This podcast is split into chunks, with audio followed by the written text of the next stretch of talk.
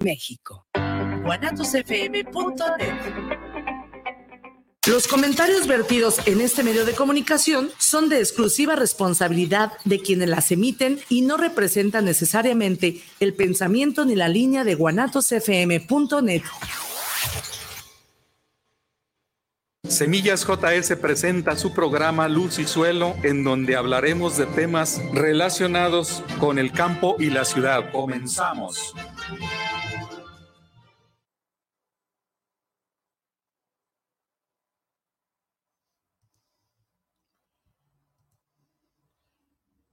Muy buenas tardes. Una vez más en este programa de Luz y Suelo, el cual presentamos todos los martes a partir de las 5 de la tarde aquí por guanatosfm.net y pues con temas de interés para el campo. Antes de iniciar, quiero mandar un saludo a todos aquellos que cumplen años y festejan alguna actividad con su familia. Felicidades y que la sigan pasando muy bien. Bueno, el tema de hoy es un tema muy interesante, como todos los que hemos presentado a lo largo de esta programación. Eh, anterioridad, pues hoy presentamos lo que viene siendo los cultivos exóticos de México principalmente y me voy a enfocar a hablar algo de generalidades de estos cultivos, eh, pero vamos a hablar específicamente de uno de ellos, que es de importancia, de importancia económica. Dentro de, estos eh, cultivos que le llamamos este, exóticos, pues tenemos una, un gran eh, número de nuestra riqueza eh, natural que, tenemos en el aspecto de recursos genéticos de, relacionados con cultivos que prácticamente han sido, son nativos y que se han manejado de una manera de que se pueden reproducir, se pueden cultivar, otros que son de recolección, pero que siguen siendo exóticos por sus características o por lo poco que se ha cultivado. Y pues aquí podemos ver una gran eh, cantidad de, estos, de estos materiales, de estos eh, eh, materiales exóticos. Entre ellos pues, tenemos lo que viene siendo las, las pitayas, las pitajayas, tenemos lo que viene siendo las anonas, los, este, Mm. Eh, los zapotes, zapotes, zapotes negros, zapote blanco. Eh, tenemos lo que viene siendo las granadas chinas o también conocidas como pasifloras, eh, muy, muy sabrosas. Se puede tener los, los, los lichis, que son este, frutas, este, los nanches, todos aquellos este, plantas que son nativas y que pueden ser con un alto potencial de, de, en su aprovechamiento y sobre todo también para las exportaciones, dado que nuestros eh, nacionales pues están dispersos prácticamente a todo el mundo, en todo el mundo, pero principalmente en el país vecino del norte, en donde encontramos una gran cantidad de mexicanos que oscila alrededor de los 30 millones de mexicanos que viven allá en ese país y que añoran y que extrañan todas esas, esas frutas, esos cultivos que aquí en México los tenemos y los consumen.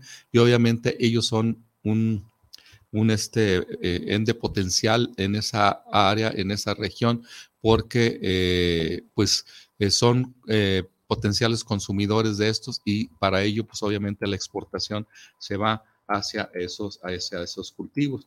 Y eso es, es importante. Hablamos nosotros que en los últimos años en, en Estados Unidos, o los cambios que se manejan a nivel mundial y toda esa globalización en cuanto a, la eh, movilidad o la movilización de personas de un país a otro, es importante conocer que este, esa alimentación y, y esos usos y costumbres y hábitos de todo se va difundiendo a otras culturas y que van siendo cultivos que son de aceptación por su sabor, por su nutrición, por su calidad, eh, su calidad como tal que va agarrando y, y va ganando espacios en el mundo.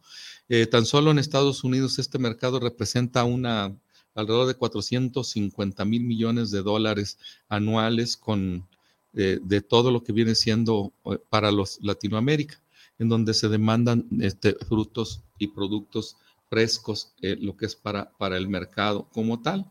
Y eso es una de las cosas que es importante, que estos productos exóticos, como productos tradicionales, que son agropecuarios nativos de orígenes y que es principalmente en nuestro país, pues, se mantienen grandes volúmenes en los mercados y sobre todo, pues, este, eh, como les digo, se van al extranjero primeramente por los que son eh, los que lo consumen aquí y después poco a poco van este, penetrando hacia los mercados internacionales por su valor, ya sea este, atractivo, ya sea nutricional, ya sea ornamental o ya sea medicinal o según sea el caso de, este, de, esta, de, esta, de esta planta. Y eso es lo que, lo que realmente tenemos nosotros como, como importante, ¿no? Esa es, esa es la, la, situación. Bueno, entonces nosotros tenemos aquí ya específicamente para eh, hablar de lo que viene siendo el, el, el cultivo de lichi. El, el, lichi como tal, no sé si, si lo conozcan, es un fruto de mediano, con unos 4 o 5 centímetros de, de, longitud y un poquito oblongo. Es el, el con una, una, una textura eh, áspera o más bien como tipo, pues no espinosa porque no son espinas, sino más bien son una especie de, de tricomas que son de muy este, gruesos y esa este, da la apariencia de ser así como si fuera un chayotillo, un chayote con espinas, pero no es espinoso porque es muy, esas partes es muy flácido y muy frágil y, lo demás. Entonces estos eh, eh, prácticamente es una fruta que se le conoce como lichi chinensis, es su nombre científico, eh, lichi chinensis, y sin embargo sigues manejando su nombre común como lichi. Lichi este ya está produciéndose en, en, aquí en México, en Nayarit principalmente conozco huertas de, lo que viene siendo lichi. Eh, eh, son, es un cultivo que prácticamente tiene muchos um, tiempo de estarse, de conocerse es milenario en China y sus países vecinos prácticamente tienen una historial muy fuerte por ser un cultivo que en esa zona pues es, este, predomina, predomina este, esta, este material. Sin embargo, para nosotros no lo hemos este, adjudicado de una manera muy aceptada y para México aumentar la presencia del mercado internacional de lichi, pues es prácticamente, eh, parece muy, muy promisorio este, por varias razones, principalmente en este caso por la, la, cercanía con los Estados Unidos y que es el consumidor más importante en, expansión precisamente. ¿Cuál es la razón? Bueno, pues que tenemos mucho mexicano allá y que hay, aparte hay otros también asiáticos que consumen y conocen esta, este fruto, esta, esta fruta. La época de cosecha que va desde mayo hasta el mes de julio, o sea estamos hablando eh, son cuatro meses los que se están este, cosechando y eso permite que sea una ventana muy amplia para, para su exportación y eso es una de las razones que, que, son del mercado de, esta, de, este, de, este, de este producto y pues el, eh, esos meses demandan en mercado tanto eh, eh, que pudiera ampliarse hasta la zona o el mercado europeo. Y uno también de los más importantes es el potencial importador de algunos países asiáticos que a pesar de, este, producir este, esta, en las mismas fechas, tienen un déficit por, el consumo que este tiene. Entonces, como pueden ver, pues es, es importante es importante este, esta planta y sobre todo el estudio de mercado que se hace sobre el lichi mexicano, pues es uh, ver que hay mucha demanda o que hay mucha demanda de este y poco es el cultivo. Para ello es, uh, es uh, hacer, eh, identificar zonas de producción, zonas con características eh, eh, óptimas para este, para este cultivo y obviamente pues también recibir apoyos de, para la producción, así como para la comercialización de, estos, de este producto. Es uno de las, eh, pues, mm, vamos a decir, una de las metas de los programas gubernamentales o incluso apoyos eh, por parte de financiamientos a muy bajo costo, muy bajos intereses para que sea redituable y también pues este, trabajar con este, centros de investigación eh, tecnológicos, sociales y económicos con fines de, generar la tecnología, la tecnología y este, por decir así, tecnología, eh, paquetes tecnológicos que sean, eh, que sean ad hoc para lo que viene siendo este cultivo. Eh, esta, esta planta, ya lo señalamos que es una planta que no le hemos adjudicado como una planta de potencial para esto, principalmente con, para exportación y el lichi es una fruta prácticamente nativa de zonas eh, subtropicales, o sea, las zonas subtropicales son zonas que están eh, en la transición entre lo que viene siendo la parte tropical y templada y que están alrededor de los 800 a los 1800 metros sobre el nivel del mar, son características de, de, esta, de esta planta y se da principalmente o está más identificada de su origen en la en, la, el sur de China. Al sur de China, eso es asiático esta, esta, esta planta, aunque se mencionan también que el origen es Vietnam del Norte, aunque pues, obviamente sabemos que es una zona muy cercana y está esa, eh, esa esa zona, principalmente como su lugar de origen, sabemos que ahí tenemos la, mayor diversidad de esta planta y su mayor antigüedad o la antigüedad que tiene presente está es ahí. Por eso es lo que se denomina eh, esa zona. Los chinos, pues obviamente consideran esta, plata, esta fruta como una de las más finas de todas las frutas. La, la denominan o le llaman lo que es la donadora de la alegría del vivir, de vivir. Nada más, fíjense, nomás está muy interesante, ¿no? Donadora de la alegría de, vivir. Así es la, traducción de un nombre chino, es Li Chi. Li, Chi. Entonces esta fruta pues tiene eh, prácticamente una gran relevancia en la producción en esos países, eh, el equivalente a, lo que viene siendo los mangos, eh, los mangos que son del Himalaya y en, en, India, y en donde tenemos nosotros que es un, cultivo de relevancia y de importancia para, para ello.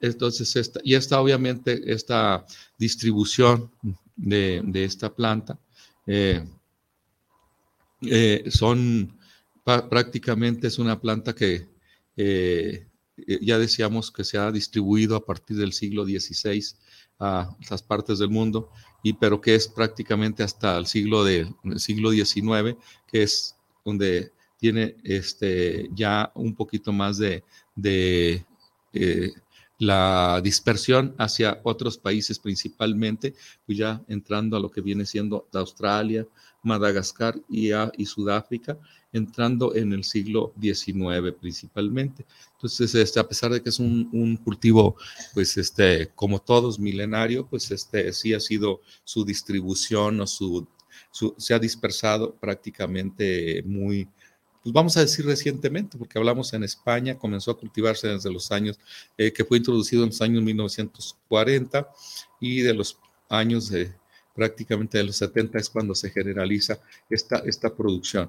Entonces, como pueden ver, para México también no es un cultivo que sea este de, muy antiguo, pero sí este es un cultivo que...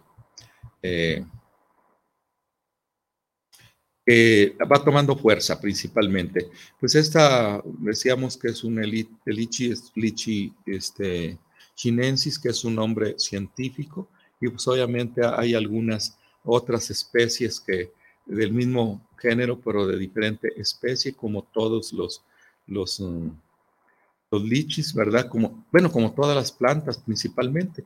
En este caso, en algunos de los estados de México, pues es Veracruz, Campeche, Yucatán y Quintana Roo, donde existen las los especies, donde existen tres especies de, de lichi que son este, eh, conocidas en esta, en esta región, que son el lichi chinensis, es el, lichi filipensis y el lichi eh, javanensis, que son los que se encuentran en esta región de los estados que he señalado, como Veracruz, Campeche, Yucatán y Quintana Roo. Entonces, estos, estos son los, los prácticamente eh, eh, nombres que, que percibe, que, bueno, las especies que se cultivan. Obviamente es un árbol, es un árbol eh, relativamente de poca altura, normalmente alcanza los 10 a 12 metros, pues, ni tan poca, porque pues, ya esas alturas es, es todo un árbol, vamos a decirlo así, y pues tienen unos, este, aunque hay ejemplares hasta de 20 metros que tienen una edad de 25 años. O sea que eso tiene mucho que ver también la edad, la edad este, del, material del árbol para determinar si realmente es este, la altura. Si es muy alto, pues es un árbol demasiado ya mm, de bastantes años. En este caso, pues tenemos nosotros que las flores, las flores son pequeñas de color amarillo y se agrupan en panículas normalmente terminales. Eh, es, es, importante señalar esto de las inflorescencias para, con nosotros, para saber nosotros prácticamente lo que son los frutos. Los frutos, este, cómo son, cómo son, este, la, la eh, se desarrollan en, eh, en la planta. Estos frutos son productos de de dos a, eh, es importante que, conozcamos nosotros la, floración y todo eso del tiempo, son entre 60 y 90 días después de la floración, es cuando nosotros tenemos el, el lichi desarrollado. Eso quiere decir que dura de dos, de dos a tres meses este, la etapa reproductiva desde la, de la fundación a la producción de, este, de esta fruta y es una fruta, es una drupa. Una drupa es que tiene lo que viene siendo el pericarpio, que es medio, les digo yo que tiene unas, no son espinas, sino son unas partes engrosadas así de forma muy suavecita, eh, no tan no picosa, y lo que viene siendo la parte del endosper, eh, del, del el mesocarpio, que es la parte central, que es lo que se consume, y a lo que viene siendo las semillas, que son el endocarpio. Y es este, esa fruta. Es una, el mesocarpio, pues prácticamente lo que se consume es una, un sabroso, muy sabroso su, su sabor. Eh, eh, estas serían las generalidades de la taxonomía y morfología de las plantas. Este, pues sabemos nosotros que es un fruto nutritivo. El valor nutritivo de esta se hablan de, que contiene eh, pues una eh, eh, calcio, magnesio, fósforo, este, vitamina A, vitamina C, y pues es, aquí viene el contenido de comparado con algunas otras, otras frutas. Decimos que el contenido de, de calcio pues, es 8, eh, es más bajo que la piña, el mango, naranja y sandía, que tienen más arriba de 10 ambos, o la naranja que tiene 40 de calcio. Del este, eh, fósforo, pues no, en fósforo es prácticamente rico, el litchi tiene un 22% comparado con 10 y 14 24, que es el que tiene la naranja, o sea, es el equivalente casi a la naranja. La vitamina A, vitamina A, pues este, eh, aquí realmente eh, no lo tiene, carece, más bien pues no lo pondría yo. Bueno, porque lo comparan con otras.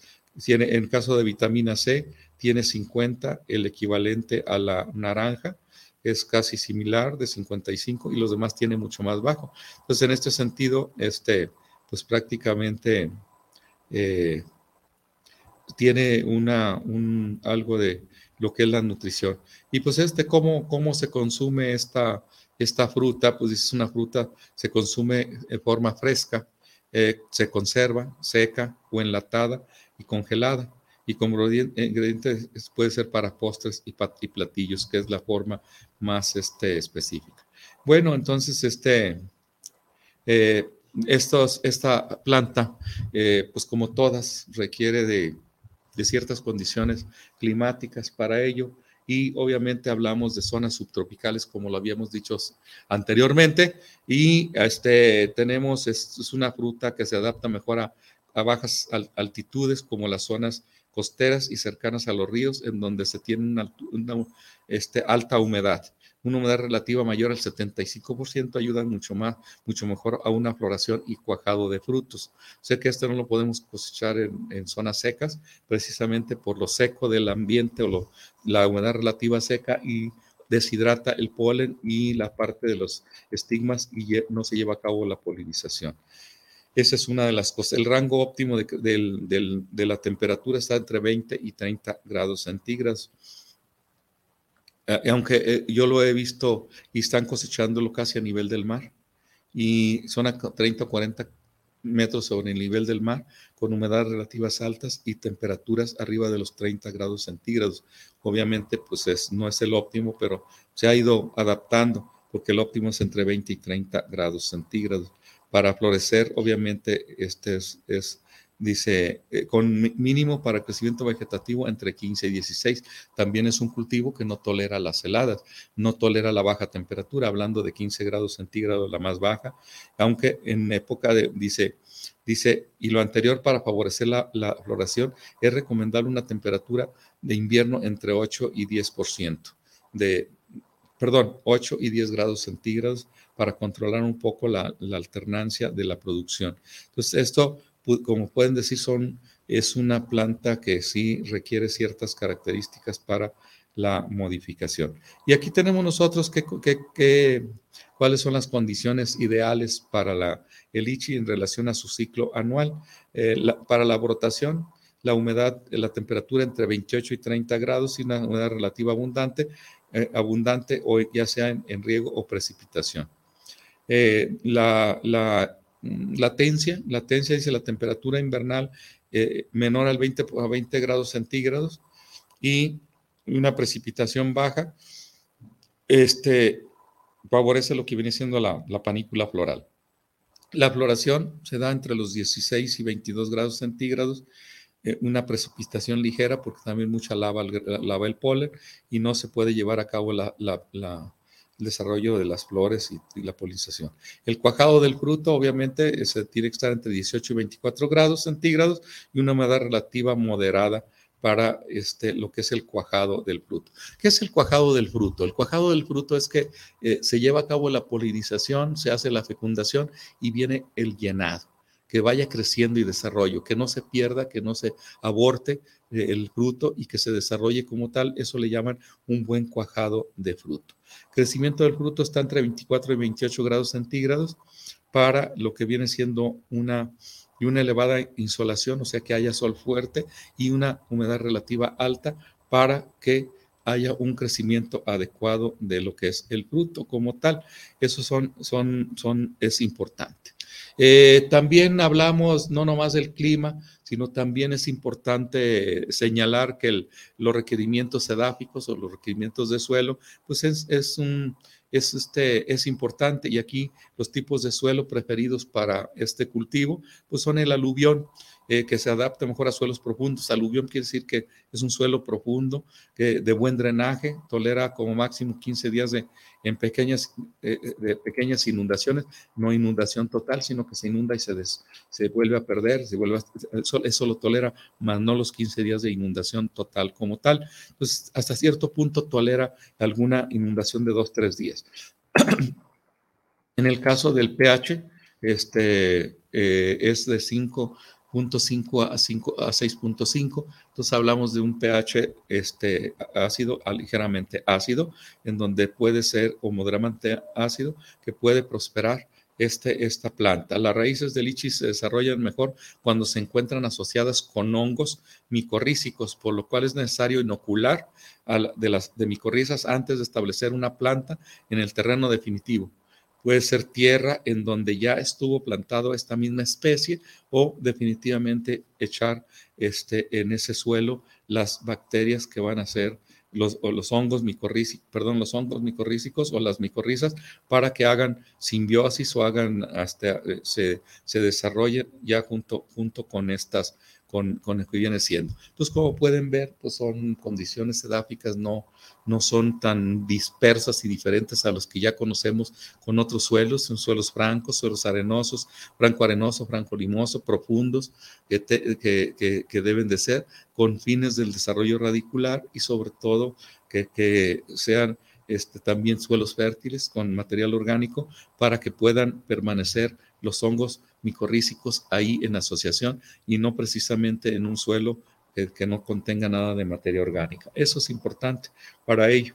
Este, y bueno, pues este, eh, para estos, mm, eh, dicen que puede ser, hay variedades, hay este, eh, algún tipo de, de, materiales que, que, se conocen. tenemos una que es la maduración temprana de la Brauster, que es una, dice, conocida también como Chinzi y, Royal, Royal Chen, que es un árbol vigoroso erecto y con una ramificación sólida y de ángulo, eh, produce un buen año entre 90 y 140 kilogramos de fruto. El fruto tiene un peso promedio de 19 gramos y es de color rojo brillante. La cantidad aceptable de pulpa es el 74% del total del fruto. Es algo acuosa, eh, pero firme y difícil de pelar, pero se desarrolla esta variedad necesita inviernos severos. Entonces, invierno severo quiere decir que necesita inviernos fríos. Esta es uno, una, una variedad con estas características y como pueden ver, pues es bastante. Imagínense un árbol que te dé este, de 90 a, a 140 kilogramos, pues es bastante, bastante importante este es. Esta se le puede, eh, requiere de inviernos fríos, sin embargo, hay muchos lugares en donde el frío no es suficiente y por lo que se hace una inducción a la floración. Eh, este, ¿Cómo se hace la inducción a la floración? Pues se hace en el sentido de que, eh, en el sentido de que mm, le podemos aplicar hormonas, pues, que van a sustituir a la, a la al, frío o que van a sustituir así a la, baja temperatura. Tenemos otro, la bengal, llamada también como breuster, es, es, o, vedana, es un árbol moderadamente vigoroso y, y, y, parte extendido, o sea, se extiende. Es un fruto que pesa entre 20 gramos, tiene un color rojo fuerte y es buena calidad con un porcentaje de pulpa de 65%. Si recuerdan, el anterior tiene una, una, porcentaje de pulpa del 74%. Eso es muy bueno. Quiere decir que del 100% de su peso eh, en, el, en, el, fruto, el 74% es. Y esta es el 65%. sin embargo, se considera de buena calidad. Este, no hablan de, de sus requerimientos de temperatura, ni mucho menos. Tenemos también la, la Taiso, conocida como Mauri, Mauritus, eh, que también este, tiene, eh, se caracteriza por ser un son árboles vigorosos, este, con una capa muy abierta, ángulos abiertos y de poca resistencia entre ramas, por lo que son muy sensibles a los vientos. Este fruto tiene un peso promedio de 24 gramos, si recuerdan, pues es el más grande, los otros de 19 gramos, 20 y este 24 gramos. Es de color rojizo brillante, el cual cambia a la madurez a ser un poco oscuro. Presenta el 71% de la pulpa y es firme y jugosa. Eh, tiene una desventaja esta variedad que es un fruto no es muy buena calidad hasta la perfecta maduración, pero entonces la apariencia de, esta ya no es tan atractiva. O sea que cuando es atractiva la forma del fruto no tiene cierta calidad del sabor, por lo que tiene que llegar a madurez total y entonces el aspecto físico que se ve ya no es el, eh, ya no es el, el, más este, requerido. Esa es una eh, de, visual pero una vez que se conoce el material, qué características tiene y que la apariencia no está tan bonita, no está tan bien, pero que este, eh, es buena, pues obviamente se, se, puede hacer. Eh, las anteriores que teníamos, este, estamos hablando de, madurez temprana, porque también tenemos otra de, madurez intermedia, en donde esta se llama la, la hack la jeep es un árbol de, vigor medio, ancho pero compacto con ramas eh, espaciadas. El peso del fruto es de 17 gramos, como pueden ver es el de los más chicos que hemos visto. El promedio tiene un color rojo, color rojo mate y una cáscara delgada. La calidad del, es buena, excelente sabor dulce, dulce fragante. Esta variedad se introdujo en los años 50 en San Luis Potosí y de ahí se extendió a Veracruz bajo condiciones climáticas de estas regiones. Tiene una madurez temprana. Este, el, o sea, eh, tiene una madurez a pesar de que está dentro de la intermedia. En algunos climas con ciertas características puede cambiar de, intermedia a temprana. Eso nos quiere decir en este caso.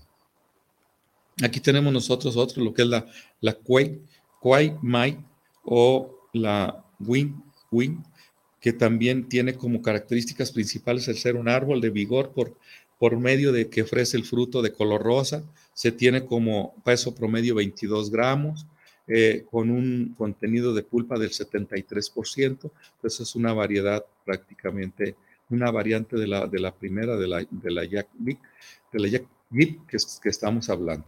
Ya tenemos nosotros la de madurez tardía, la de madurez tardía. Eh, esta es la No Mai Chin, es la variedad más utilizada en el continente asiático. Los árboles son de crecimiento lento, con ramas extendidas, poco, es poco espaciadas y, su color es, eh, tiene 18 gramos. La coloración es, rojo rosada, en algunos tintes amarillos y son semillas muy pequeñas con una elevada, elevada proporción de semillas abortivas y tiene un 30 o 50% de, de, de, abortivas en las semillas. Presenta una calidad excelente con sabor dulce, siendo la más preferido de, en China esta, este material de, madurez tardía. Eh, tenemos este, lo que es la grop, es una variedad tardía desarrollada en Hawái. Presenta árboles vigorosos de crecimiento erecto y tiene, pues, este, son anchos y muy fuerte su ramificación. Los frutos pesan entre 14 gramos, es muy pequeño y son de color rosa rojo o rosa rojo oscuro. Y esta variedad tiene una gran proporción de semillas abortivas llamadas lengua lengua de pollo o chicken tengu, eh, lo cual es una característica deseable ya que aumenta la proporción de pulpa. Eh, eh, este material está, fue introducido desde Hawái a México. En el estado de Nayarit se, se encuentra algunos árboles de esta variedad y, en producción, pero por sus frutos muy pequeños no son muy aceptados en el mercado. O sea que es la, de las que hemos visto justamente es el fruto más pequeño que tenemos. Sin embargo, aunque sea pequeño, la proporción de fruta es la, la pulpa es mayor porque recuerden que las semillas son abortivas. O sea, quiere, decir es una semilla abortiva que no se fecunda o se fecunda y, no, no se desarrolla y queda dándole el espacio donde están las semillas, se le deja el espacio para la pulpa. Pero, pues desafortunadamente el tamaño que tiene de, pequeño no es muy este, apreciado. Ahora, esta, esto de madurez eh, temprana, madurez intermedia y madurez tardía, eso se refiere a que cuando son polinizadas, el periodo de tiempo que tarda en madurar, este, hay unas que son fecundadas y, la, y maduran muy rápido, hay otras que son polinizadas y fecundadas y maduran un poquito más intermedia y tardía. A eso se refiere. No es tanto que un árbol sea eh, de frutos y lo, al otro después, no. Ese es más bien el grado de madurez de la fecundación al desarrollo del fruto. Esa es, esa es una de las razones por las cuales tenemos estas variedades. Como pueden ver, obviamente son la mayoría de las que aquí se presentan son este, materiales de, de este, de asiáticos, asiáticos principalmente y de China, aunque ya algunos han sido adaptados a algunas otras partes e introducidos a nuestro país para este, ver. Eh, también tenemos ya, este, eh, ahora sí, entrar un poquito ya más en detalle cómo vamos a, a propagarse, a cómo se propaga la planta de lichi, cuál es el mecanismo de hacerlo. Y el medio más utilizado para la propagación de esta, de esta planta, de estas especies, es el acodo aéreo, que proporciona buenos resultados y es muy sencillo. Eh, a través del codo aéreo se obtienen plantas idénticas, este, y eso es una, una situación eh, eh, que se le llama clonación. se seleccionan las ramas más este, bonitas, más sanas, más saludables, y se hace el acodo. ¿Cómo se hace el acodo? El acodo. Dice, se buscan, se seleccionan las, árboles sanos, que son vigorosos y una abundante ramificación ampliada e iluminada. Posteriormente se elige la rama de crecimiento erecto principalmente y sin ramificaciones entre 10 y 20 centímetros.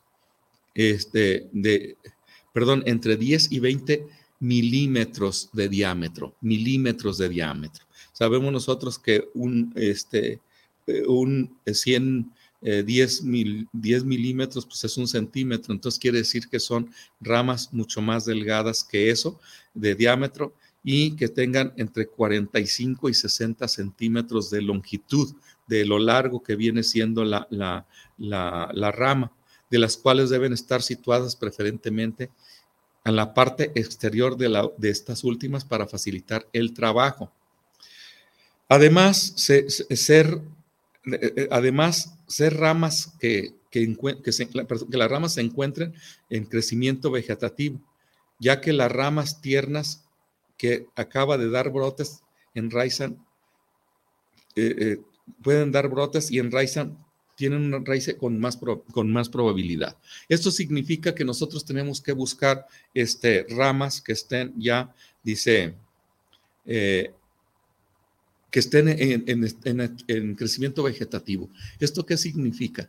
que no deben estar en crecimiento con ya fructificación, sino que esté en estado vegetativo principalmente para que pueda y tener un poquito más de eficiencia la, lo que es la, la, el desarrollo de la radícula. Esta, esta forma de cómo, cómo vamos a hacerlo nosotros, pues es una forma que se realiza con la ayuda de una navaja eh, bien, este, bien filoso, con cuidado, obviamente son herramientas que tiene que tener este todo, en donde se, la corteza de lo que viene siendo lo que envuelve a la, planta se le conoce como corteza, eh, que es la parte del cambium.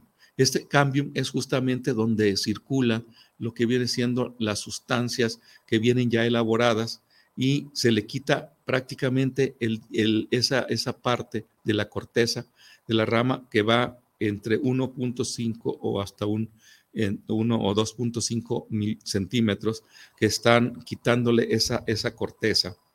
Y obviamente la rama queda desnuda en esa partecita y al mismo tiempo se le, eh, entre 7 centímetros y, y, 12 centímetros se le rodea con un medio de, de, que retenga humedad. Esta puede ser musgo, puede ser este, fibra de coco, puede ser algún otro otra sustancia que, al mismo tiempo que pueda retener humedad también no sea tan compacta, que pueda hacer para que eh, se le amarre ahí esa parte con, con, un, parte de plástico y ese sustrato se le va a dejar ahí para que se desarrolle eh, la, las raíces. Y una vez que esta última este, se puede hacer también con papel aluminio y esta última se deja prácticamente para que la, haya enraizamiento y que tengamos nosotros ya presencia de raíces. Eh, las eh, raíces principalmente se ponen de color, obviamente, eh, muy tiernas, después van agarrando un color un poquito más oscuro, marrón, marrón o cremoso, y obviamente en este momento ya puedes tú este, separar la, la, la planta de, todo. este es importante eliminar un 50% de la superficie foliar de ese que estás tú eh, haciendo el, acodo para este, eh, evitar que el sistema radicular que tiene todavía no está bien desarrollado y el agua, el agua que alcance a tomar no la pierda tan rápidamente por el mayor número de hojas que tenga. Es por eso que un 50% de hoja la pueden eliminar para evitar la transpiración y que eh, tenga un equilibrio entre el agua que está tomando con las raíces a la planta. Y estas ramas se obtienen un acodo este, que trasplantaron y lo van a obviamente llevar a una bolsa en donde una maceta, en donde vayan a ponerlo ahí para que se desarrolle un, tiempo más, o puede ser ya también directamente establecer la, la, plantación. Bueno, vamos a, dar, a hacer un corte antes de continuar con lo que viene siendo el establecimiento de la plantación. En un rato más regresamos.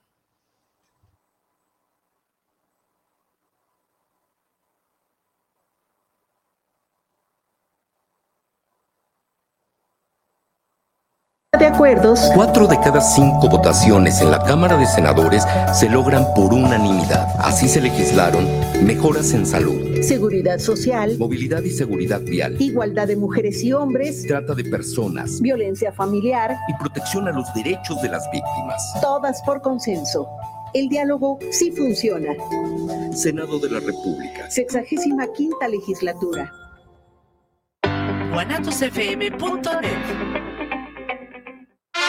Michoacán sabe a corundas, auchepos y gazpachos con queso cotija. Huele a historia y se ve como un paraíso terrenal. Tendremos la presencia del ballet de Amalia Hernández. Y platicaremos con Arturo Reyes Sandoval, director del Instituto Politécnico Nacional. La hora nacional, el sonido que nos hermana. Somos sus amigos Fernanda Tapia y Sergio Bonilla. Y los esperamos este domingo. Esta es una producción de RTC de la Secretaría de Gobernación. Gobierno de México.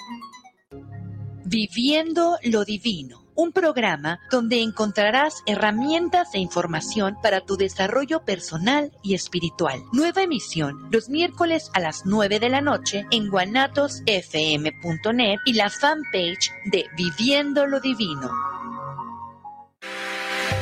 La prevención patrimonial no es un juego. Por ello, en Amasfac, Asociación Mexicana de Agentes de Seguros y Fianzas AC, creamos valor con agentes profesionales de seguros y fianzas certificados. Acércate a tu agente profesional certificado en Seguros de tu Estado. Contáctanos en www.amasfac.org. Es la hora de la verdad, la prueba reina del sabor y la salud. Y arrancan. Ni las trampas del chescolín detienen al elotito. La fresa toma la delantera con su potencia natural. La media naranja reparte cariñitos. Las chatarras se caen a pedazos por el exceso de carbohidratos, sodio y azúcares que les dañan su salud. Es un cierre trepidante. Los alimentos saludables triunfan en la carrera de la salud. Come como nosotras y ponte saludable. Pura vitamina.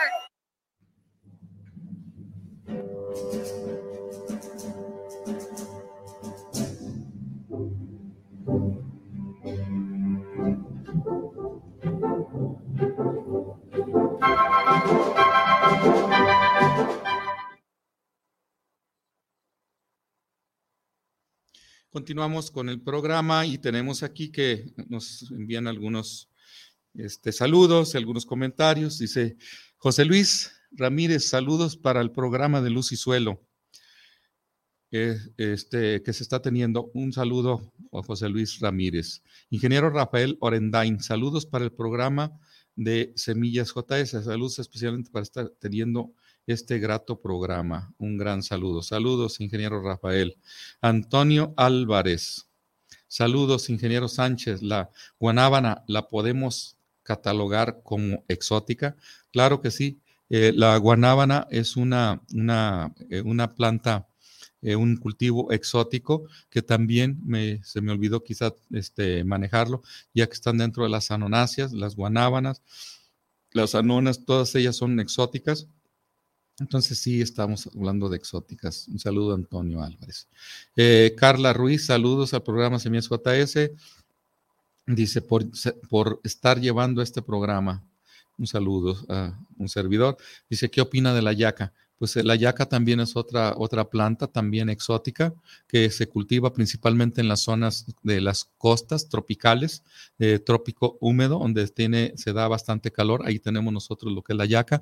Es una planta muy interesante que posiblemente luego hablemos de, específicamente del cultivo de la yaca, este, para dar un poquito más de generalidades y ver la importancia que esta tiene y ver esos grandes árboles donde de, los tallos cuelgan las yacas, así como que uno se imaginaría que las amarraron ahí, más de que hayan nacido ahí, porque uno se imagina cómo va a haber una flor en ese lugar. Es muy interesante. Un saludo, Carla, Carla Ruiz. Eh, Jesús Mancilla, saludos desde Acaponeta, Nayarit. Dice, eh, eh, nos manda un saludo a Semillas JS, a un servidor, por sus excelentes temas y programas. Saludo, Jesús Mancilla. Javier Ramírez, saludos para el programa. ¿Qué es ¿Qué, estado de México es el mayor productor de la fruta exótica? Bueno, el que, en donde más se siembra esta, esta planta es, tenemos nosotros en, lo que es Veracruz, Puebla y Oaxaca principalmente, y Nayarit últimamente está entrando un poquito con algunas variedades ahí. Eh, pero los, lo, que, lo que es este Veracruz, eh, Oaxaca, Puebla y Oaxaca son los, los principales productores. Eso no quiere decir que en otros, en otros estados no, no se lleve a cabo. Eh, un saludo también a, a la maestra Violeta Aspeitia por nos, mandarnos saludos por el programa. Un saludo para, para ti, Violeta. Bueno, vamos a continuar con, con esto, eh, eh, este tema de los manejos del, del establecimiento y la plantación. Este, aquí tenemos nosotros, sabemos que la reproducción, ya como lo señalamos, que es por acodo, por acodos, eh, acodos aéreos. Acodos aéreos es justamente porque se hace en la, en la parte aérea. Entonces eso significa que hay otro tipo de acodos, que es el acodo subterráneo. El acodo subterráneo no es más de que destapar una raíz del arbolito para que ésta haga contacto con el medio ambiente y ahí echa sus ramas y después de, echar las ramas se cortan las raíces de, cierta distancia y ya esa se planta con, con la parte vegetativa. Esos serían acodos subterráneos, que es un poquito más complicado que los codos aéreos, que es una, algo más simple. Eso es lo más importante. El trasplante de los viveros hacia el terreno definitivo se recomienda que sea en época de lluvia, principalmente como todos los cultivos para que los suelos estén bien, excepto tenga riego. De lo contrario, es, necesario proveer de agua, obviamente, por el porque le hace falta. El marco de plantación varía dependiendo de la variedad. Acuérdense que cuando estábamos describiendo las variedades de, eh, de acuerdo al dosel, unos decían, no, pues que esto es un árbol eh, arbustivo, vigoroso, otro que no, que las ramas son un poquito más, este, todo es que son estas, son más erectas. Y dependiendo de, lo que es el dosel de la planta, el desarrollo, el dosel quiere decir cuánto abarca en la parte aérea la planta, si es erecto o es la parte ramificada, pues eso es lo que depende también del marco de plantación. Marco de plantación es la distancia entre planta y planta y la hilera entre ellas. Esto como dicen, depende, depende de esto. Y el comportamiento bajo condiciones climáticas, de tal forma que nosotros podemos tener una, una plantación como la, la, la Waichi, eh, este, tiene una plantación de 10, de 10 metros por 5. Eso significa que es un árbol pues, bastante, este, que tiene un porte medio, pero que podemos tener este amplio. sin embargo, hay otras que más separación más amplia que tienen 12 por 12, 12 metros por 12 metros y hasta 15 por 15. Esto significa que son árboles prácticamente muy, este, muy, muy desarrollados. En otras, en otras variedades puede ser de 7 por 4 y de 7 por 9 metros y esto pues va a depender de la, de la, de la variedad que vayamos a producir y su dosel que está que ésta tenga. Eso, eso es lo importante, ver, eh, ver, ver el, crecimiento y el establecimiento de la huerta y la, la dimensión máxima que alcanza, y esa sería la, la, el marco de plantación.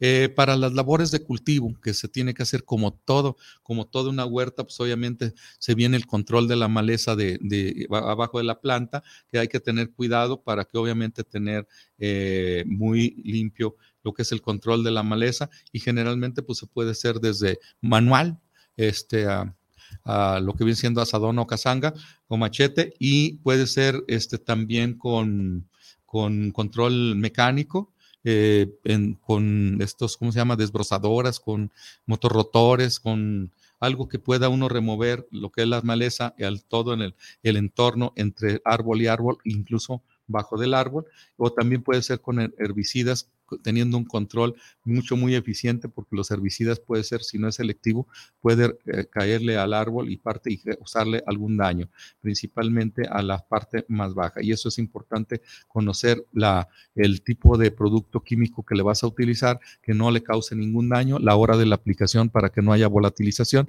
y tener esa situación. Obviamente también tenemos una, una, una eh, manera de, manejar estas plantas que son la poda, una poda.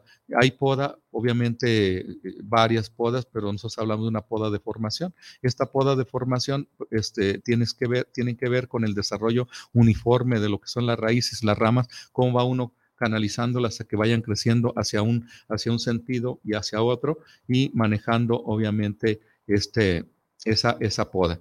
Eh, se seleccionan obviamente eh, esas, esos, esas podas y dejando algunos brotes de una de, la, de, la rama, de las ramas principales, dejar unos eh, cuatro o cinco brotes de las ramas laterales para que ahí se empiece a desarrollar principalmente las ramas. Hay algunos que las ponen en forma de ángulo en B para ir este, haciendo eh, podando la parte para que el árbol vaya haciendo este tipo de, para que tenga eh, aireación, ventilación por esta parte y al mismo tiempo que hace la B, se puede entrar a cosechar por las partes laterales y eso es lo importante, pero ahí ya depende del, manejo de cada, de cada quien que quiera tener la, la, huerta. Y esto, y también este, obviamente todo eso que se, que sale de la poda, pues este, hay que eliminar todo eso de, de la, de la zona eh, para evitar problemas y dejarlo ahí en caso de que tuviera alguna enfermedad. La poda de regeneración, este, la otra poda fue de formación, la poda de regeneración pues se refiere específicamente a, que ya son árboles que están este, teniendo algunas ramas que están con problemas, que yo también le llamaría este, podas de, sanitarias en donde tengo que eliminar y principalmente este hay que hay que hacerlo en época adecuada en época este principalmente mm, eh, hacerlo en época de, que no está obviamente en producción el, el, cultivo, que es cuando es lo más recomendable para hacerlo este, eh, ese tipo de, poda. Eh, tenemos lo que viene siendo la fertilización. La fertilización, pues obviamente, es, como todos los cultivos, requiere de, fertilización, es de, las fórmulas que utilizamos. Aquí que se deben utilizar son fórmulas que contengan todos los elementos, pero principalmente no eh, de, de, 12, 14, de 12, 14, 10, de 12, de 12, 4, 17, 12, 14, 10, este, de 12, 4, 17, en fin, son puros este, eh, eh, este, fórmulas con, con, niveles bajos de, cuando hablo de, de 12, 14, 10, es que estamos hablando de que 12 de nitrógeno, 14 de fósforo y 10 de eso. Cuando hablamos nosotros tres, tres unidades, estamos hablando de NPK, nitrógeno, fósforo y potasio. Cuando yo digo 12, 4, 17, 12 de nitrógeno, 4 de fósforo y 17 de potasio. Esa, esa sería la, eh, la forma de la, de la, la de la fertilización. Y obviamente control de plagas y enfermedades, pues tienen muchos ácaros, orugas, que son gusanos, este, tiene algunos otros plagas que hay que tenerlos que hacer. Enfermedades son muy general las pudriciones radiculares, pero esto se puede hacer mediante eh, este eh, aflojado de tierra y no riegos continuos y que no haya mucha, mucha esto. Y ya lo que viene siendo los rendimientos, sabemos que un promedio de 60, 70 kilogramos de fruto por árbol es muy importante, aunque hay algunas producciones que alcanzan hasta los 125 y 130 kilogramos por, por, por árbol, en donde es importante es importante. Y obviamente ya el manejo de la post cosecha, pues estamos hablando de, que esta fruta es una fruta que se cosecha fresca y como tal hay que mantenerla este, eh, de, esa, de esa manera eh, para que no haya problemas, guardarse en refrigeración para su mantenimiento si es que va a tener mucho tiempo o su mercado debe ser inmediato para llevarlo. Como pueden ver, pues se nos agota el tiempo, se nos va este, volando y nosotros nos quedamos pues prácticamente con, con esta, eh, con, pues con muchos, muchos eh, conceptos por, por darles y pues es importante. Eh, tenemos nosotros aquí por último Ernesto Rubio. saludos desde Ciudad de México para el programa Semillas JE. Saludos, me acaban de recomendar el programa y es un bueno que, y es muy bueno que en, un, que en la radio se hable de la agronomía. Pues sí, este canal justamente, bueno, este programa está hecho específicamente para eh, llevar a cabo en de, esta, radio y por medio de, por este medio y este mecanismo, pues dar a conocer lo que viene siendo en estos temas. Sabemos que no son tan generalizados como los de eh, eh, otro tipo de temas que también obviamente deben de ser, pero en la agronomía no es muy común que encontremos programas así que tengamos que estarlos escuchando y pues ahí es donde es importante dar a conocer toda esta información para que lo conozcan, lo sepan, este, sepamos nosotros realmente de lo que es la agronomía y la importancia de esta materia, de esta ciencia para lo que es la humanidad, puesto que la agronomía es la responsable de la alimentación mundial. Bueno, que tengan muy bonita tarde. Nos vemos la próxima semana a las 5 de la tarde. Muchas gracias, ingeniero Israel, y nos vemos la próxima. Hasta pronto.